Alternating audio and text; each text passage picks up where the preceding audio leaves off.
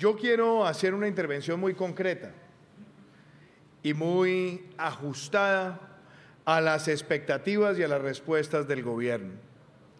Pero no puedo dejar de hacer una mención histórica hoy, apreciados gobernadores, porque justamente hoy hace 200 años, en esta tierra vestida de patriotismo, Juan Nepomuceno Moreno asumió el cargo de primer presidente interino de lo que sería la Nueva Granada mientras se iban adelantando las liberaciones de otros territorios. Y se hizo la gran proclama de la libertad en Pore. Y una de las cláusulas de esa proclama, de esa acta de independencia, era que se procedería a la elección del presidente una vez se hubieran consolidado tres territorios libres adicionales.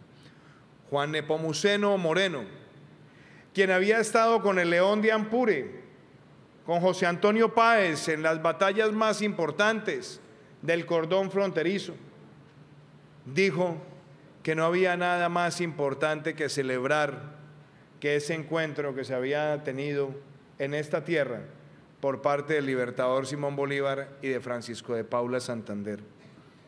Ese encuentro sirvió para que en el país se superaran los estragos fracasados de otrora cuando tuvimos la patria boba, que no era otra cosa distinta a la destrucción por la destrucción de quien piensa diferente, tratando de llevar la conducción del Estado al absurdo de las tensiones y de la parálisis.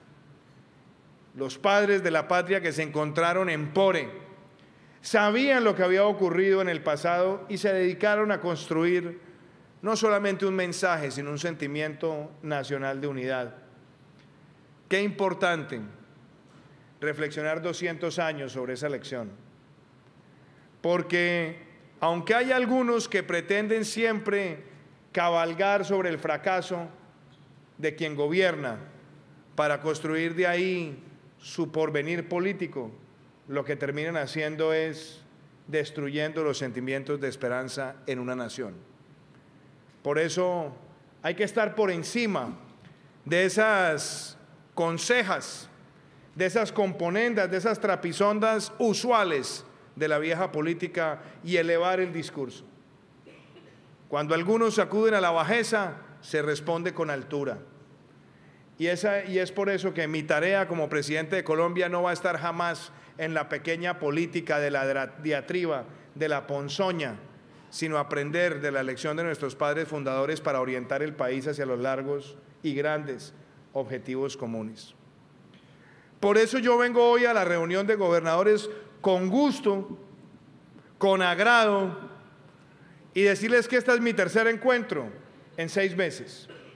Estuvimos en julio en Bogotá, estuvimos en Monpós y ahora estoy acá y de una vez me va teniendo mi butaquita cuando nos veamos allá en San Agustín, querido gobernador, que allá le voy con gusto, porque a mí me gusta estar con los gobernadores de Colombia.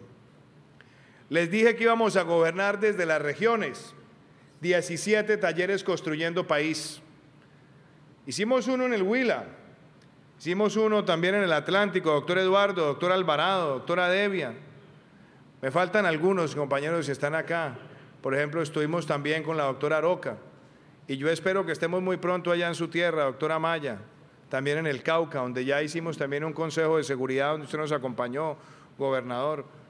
Pero hemos estado recorriendo el territorio y los compromisos que se hacen no se quedan en el papel, tienen un sentimiento de ejecución y de gerencia para que se conviertan en realidad.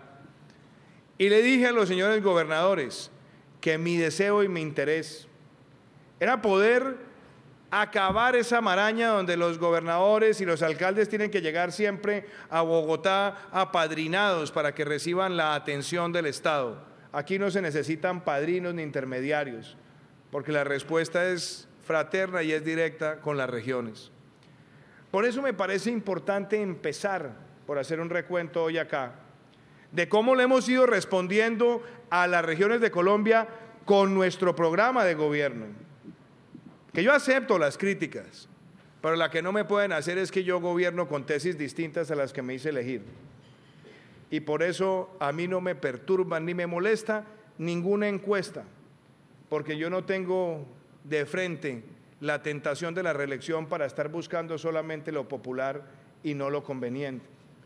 Y por eso les puedo decir a ustedes que en estos cuatro meses las reacciones se han visto y celebro que hoy el señor fiscal de la general de la Nación, con quien hemos venido trabajando de la mano en la lucha contra la criminalidad, haya podido hacer una referencia para no tener yo que echarme aquí incienso, como dirían algunos, porque qué mejor que las cifras que son agudas y compartidas con la Fiscalía. El plan, el que la hace la paga, y el plan Diamante en estos cuatro meses ha, permitido una reducción integral y compuesta del delito. Y le hemos quebrado tendencias a muchos delitos que venían creciendo. Y con el apoyo de la Fiscalía se han ido dando importantes esclarecimientos. Pero además le quiero hablar a ustedes con la vocación de querer responder a las necesidades. Aquí hablamos hace unos meses sobre la situación del sur de Bolívar y le dije al gobernador Dumec, allá va a estar la Fuerza de Tarea Marte y la Fuerza de Tarea Marte estará completa actuando a partir del mes de febrero y hemos mejorado la composición de la capacidad operacional, reduciendo sustancialmente el delito. Le dije al gobernador Luis Pérez que íbamos a estar en el Bajo Cauca antioqueño estuvimos allá viendo una situación difícil y grave en materia de asesinatos y desplazamos para allá 600 efectivos y desde el mes de septiembre cuando se tomó esa decisión otra reducción sustancial del delito. Estuvimos, doctora Devia, con usted hace pocos días y también se asumieron compromisos para que la operación Agamenón 1 y Agamenón 2 en la zona costanera de Córdoba frente a las amenazas que hay de corredores del narcotráfico en el nudo del Paramillo tengan una buena reacción. Y así podría seguir en cada uno de los departamentos. Nuestros aliados en la defensa de la seguridad son ustedes. Y lo que van a recibir de parte nuestra siempre es el deseo de estar presente con más de 23 consejos de seguridad que hemos hecho para atender todas las demandas y buscar quebrarle la tendencia a cualquier expresión delictual. Lo otro, yo les planteé a ustedes que tendríamos un gobierno enfocado en la recuperación económica de este país, en la reactivación económica. Y estamos en el cierre de una legislatura y espero que la ley de financiamiento salga adelante porque le permite a Colombia reactivar el crecimiento de esta economía. Aquí no podemos seguir con crecimientos mediocres. Para los que puedan sentirse conformes con crecimientos del 2.5 o del 2.6 o del 2.7, yo les quiero decir que seguir con ese crecimiento hace que estemos a 50 años de ser un país de ingreso alto y esa mediocridad no la merece Colombia. Esta economía hay que ponerla a crecer por encima del 4%, quitándole la carga a los que generan empleo, motivando la inversión, llevando la inversión al campo y eso es lo que estamos haciendo con la ley de financiamiento. Por eso no tengo ninguna actitud vergonzante frente a una ley que se ha ido construyendo y debo agradecer el apoyo de muchos de los gobernadores que han sabido entender que lo que hay detrás de eso es recuperar la inversión en nuestro país. Por eso quiero hacer esa mención. Cuando llegué a la presidencia y les dije a ustedes, tenemos los OCATs paralizados. Teníamos la plata parqueada en fiducias, apreciados gobernadores, 8 billones de pesos en fiducias. Y los gobernadores presentando proyectos y nadie resolvía. Aquí nos pusimos en la tarea con la directora del DNP que está acá para poder acelerar la aprobación de los recursos y debo decirles que en tan solo cuatro meses hemos logrado desentrabar más de 2.3 billones de pesos en las ocatones donde han participado muchos de ustedes y con la próxima ocatón esperamos llegar a 3 billones de pesos, lo cual demuestra que aquí lo que estamos es gerenciando para responderle a los departamentos de Colombia. Ustedes plantearon dificultades con respecto a la metodología que se tenía en el DANE para establecer el precio al consumidor por parte de los vendedores de licores. Y les dije a ustedes, la metodología estará lista antes de empezar noviembre. Nos demoramos unos días, pero ahí quedó la metodología. Está prevista para empezar en enero, pero entiendo las preocupaciones de ustedes a ver si se ganan unos días de diciembre aprovechando el consumo. Vamos a ver si se logra. Lo cierto es que ya se corrigió un tema que llevaba parado en el DANE más de 10 meses y los gobernadores suplicándole al Estado que respondiera. Segundo, yo quiero hacer una referencia acá sobre los temas de productividad y lo que aquí se ha hecho. En los 17 talleres Construyendo País se ha entregado apoyo a más de 200 emprendedores. Lanzamos el programa Fábricas de Productividad para que conjuntamente con las cámaras de comercio vayamos a las empresas de la región, les demos acompañamiento y puedan sacar adelante sus negocios. Lanzamos el programa Colombia, Estado Simple, Colombia Ágil, para eliminar trámites. Les dije a ustedes que llegaríamos a cerca de 100 trámites antes de finalizar el año intervenidos y hemos cumplido. Y llegaremos a 800 antes del 7 de agosto del año 2019. Les dije además que nosotros buscaríamos que el sistema de regalías pudiera ser mucho más ágil.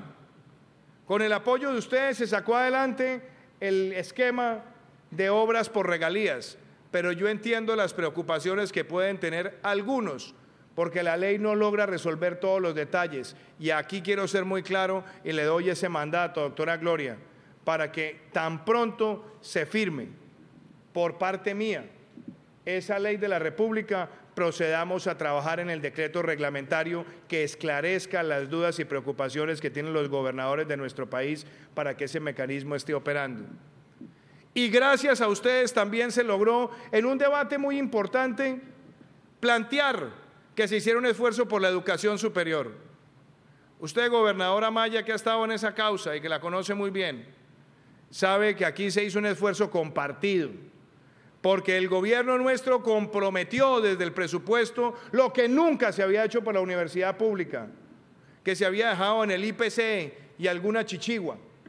Aquí le hemos hecho IPC más 3.5, más 4, más 4.5 y más 4.65 un esfuerzo sin precedentes en la base. Pero en adición a eso, entregamos recursos también a la inversión, que superan los 300 mil millones de pesos año. Y adicional a eso, le apostamos a la gratuidad para los jóvenes de estratos 1 y 2. Y le planteamos con respeto al Congreso y a ustedes que pudiéramos tener recursos de las regalías para la universidad pública. Pues bien, su apoyo se ha visto representado en recursos importantísimos que no son para el gobierno central, que no espera el gobierno central sesgar ningún recurso, sino que se presenten los proyectos oportunamente para atender desde las universidades públicas de los departamentos a los jóvenes de Colombia. ¿Y qué espero yo? Yo espero que prontamente, prontamente, tengamos la reforma de FONADE en vigor, porque si bien no todos los departamentos y, y todos los municipios tienen la capacidad de formular proyectos que sean viabilizados de manera rápida, lo que queremos es que FONADE se convierta en el gran estructurador de proyectos para que dé acompañamiento técnico a las solicitudes de proyectos que van a llegar al Departamento Nacional de Planeación o que van a llegar a las instancias de aprobación correspondientes. Ese es otro esfuerzo que es necesario que lo hagamos conjuntamente. Les dije a ustedes que queríamos trabajar en vivienda. Pues muy bien, ya tenemos dos programas que empiezan a partir del año entrante. Semillero de propietarios, donde nosotros vamos a poner unos recursos. Y también se invita a los entes territoriales que quieran participar para hacer el proceso de dejar de ser arrendatarios a ser propietarios. Y pusimos también en marcha Casa Digna, Vida Digna, con 600 mil mejoramientos de vivienda en los cuatro años, 180 mil en las zonas rurales del país, algo que también favorece al desarrollo de los departamentos. Le hablamos a La Guajira y se lanzó el programa Guajira Azul, Un programa que permite en cuatro años pasar de cobertura del 4% en las zonas rurales al 80% y tener una continuidad en la prestación del servicio soñada, por lo menos para llegar a 16 o 17 horas y plantear llegar a las 24 horas para el año 2024. Todos estos esfuerzos se han hecho y también en el meta, a los que están hoy acá, con Ecopetrol, el apoyo al acueducto. O lo que se ha dicho recientemente en San José del Guaviare, para hacer los acuerdos en los cuatro municipios. O lo que hicimos en Malambo, doctor Eduardo, donde no solamente se habló de la calidad del prestador del servicio. Y a los gobernadores de la costa también aprovecho para decirles que en cuatro meses atendimos un tema que llevaba dos años paralizado, como era tratar de buscar el cambio del operador de Electricaribe. Y le dije a Colombia que la nación asumía el pasivo pensional de esa entidad para hacerla viable. Todo esto se ha venido haciendo en cuatro meses de gobierno. Les dije a ustedes que tendríamos que hacer un esfuerzo grande en materia de educación básica. Con la ministra María Victoria se aumentaron los recursos del PAE en un 48%. Y yo sé que a veces estas cosas son incómodas decirles, pero estamos entre amigos y entre amigos nos decimos las cosas con fraternidad y con franqueza. Yo creo en la descentralización, yo la practico, por eso estoy en las regiones y gobierno en las regiones.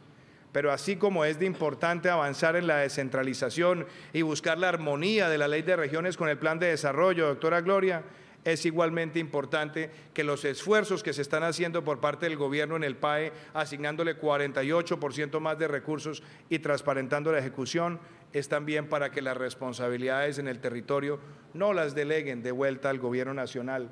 Y ahí podemos trabajar y armonizarnos. En materia de salud, me dijeron ustedes que estaban prácticamente ilíquidos los hospitales públicos para el cierre del año, que no tenían con qué pagarle a los empleados de los hospitales públicos los recursos de diciembre, algo que a mí también me conmovía, porque yo no quería ver a los empleados de los hospitales públicos llegar a la casa sin el aguinaldo para la familia. Con mucha creatividad y con mucha capacidad gerencial liberamos casi 500 mil millones de pesos para que lleguen los pagos oportunamente y esos recursos se traduzcan en el beneficio de los empleados de nuestros hospitales. Decisión que se tomó hace pocos días. Les dije además que quería mejorar las finanzas territoriales y ya estamos próximos a entregar el COMPES de catastro y actualización catastral nacional. Solamente el 20% del territorio tiene actualización catastral y con las medidas que vamos a tomar llegaremos al 60% al finalizar nuestro gobierno, pero empezamos con el catastro multipropósito en los 170 municipios que están integrados en los esquemas PEDETS, también para permitir esa asignación multinivel, pero el hecho de hacer la actualización catastral les favorece a ustedes y a los alcaldes de Colombia. Otro compromiso que empezamos a ejecutar en tan solo cuatro meses. En el tema agropecuario, que me lo han planteado ustedes, señores gobernadores, también les dije, vamos a sacar adelante la agricultura por contrato y estuvimos en Boyacá con usted, gobernador, mostrando cómo se pueden hacer acuerdos entre pequeños productores y grandes compradores sin intermediarios, a un precio establecido. Y como se los dije a ustedes, lanzamos la tasa de crédito más barata que hay en Colombia, DTF menos uno y lo acompañamos de microseguros para proteger al pequeño productor ante cualquier variación climática o variación abrupta de precios, para integrar a las regiones en los ciclos productivos. Les dije además que tendríamos una visión proactiva frente a la ley de regiones, doctor Eduardo. Y yo se lo planteé con sinceridad. Debemos procurar no generar que se enturbie el panorama del sistema general de participaciones o que haya un conflicto fiscal en la asignación de recursos, y ustedes lo supieron entender. Y es en esa línea que nosotros entendemos la armonía con un plan de desarrollo que va a tener capítulos específicos para cada una de las regiones de Colombia. Les dije también que nosotros no íbamos a dejar los proyectos de infraestructura parados como estábamos viendo, muchos quietos en cajones, esperando que se resolvieran en tuertos de carácter litigioso o sencillamente por la falta de voluntad y de toma de decisiones ante cualquier preocupación. En tan solo cuatro meses, Bucaramanga, Barranca Bermeja, Yondó quedó ya desentrabada. Villavicencio, Yopal quedó desentrabado. La troncal, la transversal del Cisga, y así les puedo decir que estamos trabajando con el cuarto de reactivación económica en el Ministerio de Transporte para que en el mes de marzo el 70% de los proyectos de 4G tenga cierre financiero y esté en ejecución. También les hablé a ustedes de la urgente necesidad de la migración y de cómo atenderla, porque no podíamos seguir con paños de agua tibia no solamente elevamos la discusión a nivel internacional para darle visibilidad al problema, tener los fondos de apoyo, lanzar los fondos multidonantes, sino que también pusimos en marcha un documento COMPES que permite hacer un trabajo integrado entre todas las agencias del Estado para enfrentar esta situación, que por cierto se las quiero decir. Nosotros no podemos dejarnos llevar por esos sentimientos que algunos están empezando a plantear que cierren la frontera. Como si se cerrara la frontera dejara de ocurrir la migración. No, lo que ocurre si se cierran las fronteras es que la migración es desordenada, no tiene caracterización y representa una amenaza. Pero si se adelanta responsablemente, con la debida caracterización, con programas como el RUTEC, que fueron lanzados en estos cuatro meses, podremos tener un mejor manejo e inclusive convertirlo en una gran oportunidad como lo han tenido otros países, apostando también que cuando venga la reconstrucción de Venezuela, ahí esté presente Colombia y eso se convierta también en un gran jalonador de desarrollo. Les dije a los gobernadores que queríamos avanzar con las TICs. Pues bien, estamos a pocos días, espero, de aprobar una ley que permite desarrollar la inversión, acogiendo los comentarios de ustedes acogiendo las observaciones para fortalecer la televisión regional. Si eso se da, en el año 2022 tendremos una cobertura de más del 70% de Internet de banda ancha en el territorio nacional.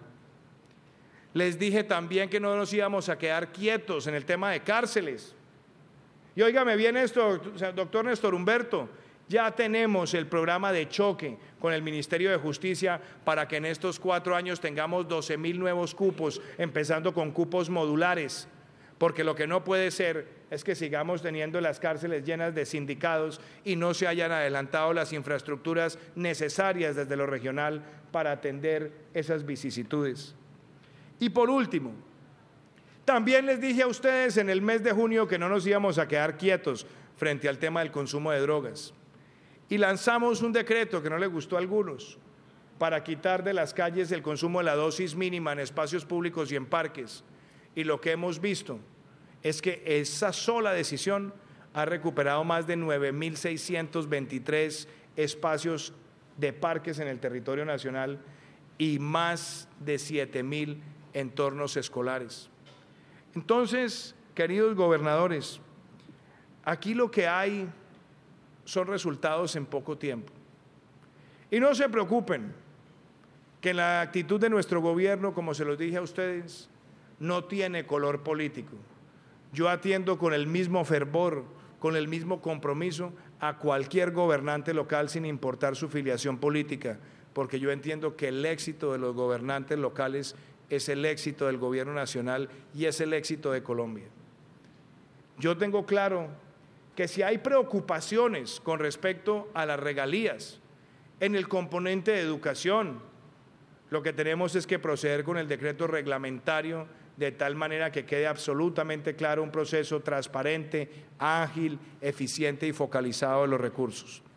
Y también entiendo las preocupaciones que pueda haber con respecto a la reglamentación del componente de obras por regalías también estamos atentos a tener una reglamentación que pueda ser construida con el diálogo con la Federación Nacional de Departamentos. En fin, yo quería hacer este listado de 16 o 17 puntos para que los señores gobernadores de Colombia vean que aquí estamos respondiéndole a los territorios. Y recuerdo, ahí sí, a Juan Nepomuceno Moreno y a esos padres fundadores que ante la enquina, como diría General Santander, no hay nada mejor que el resultado, que ante la ponzoña no hay nada mejor que el resultado.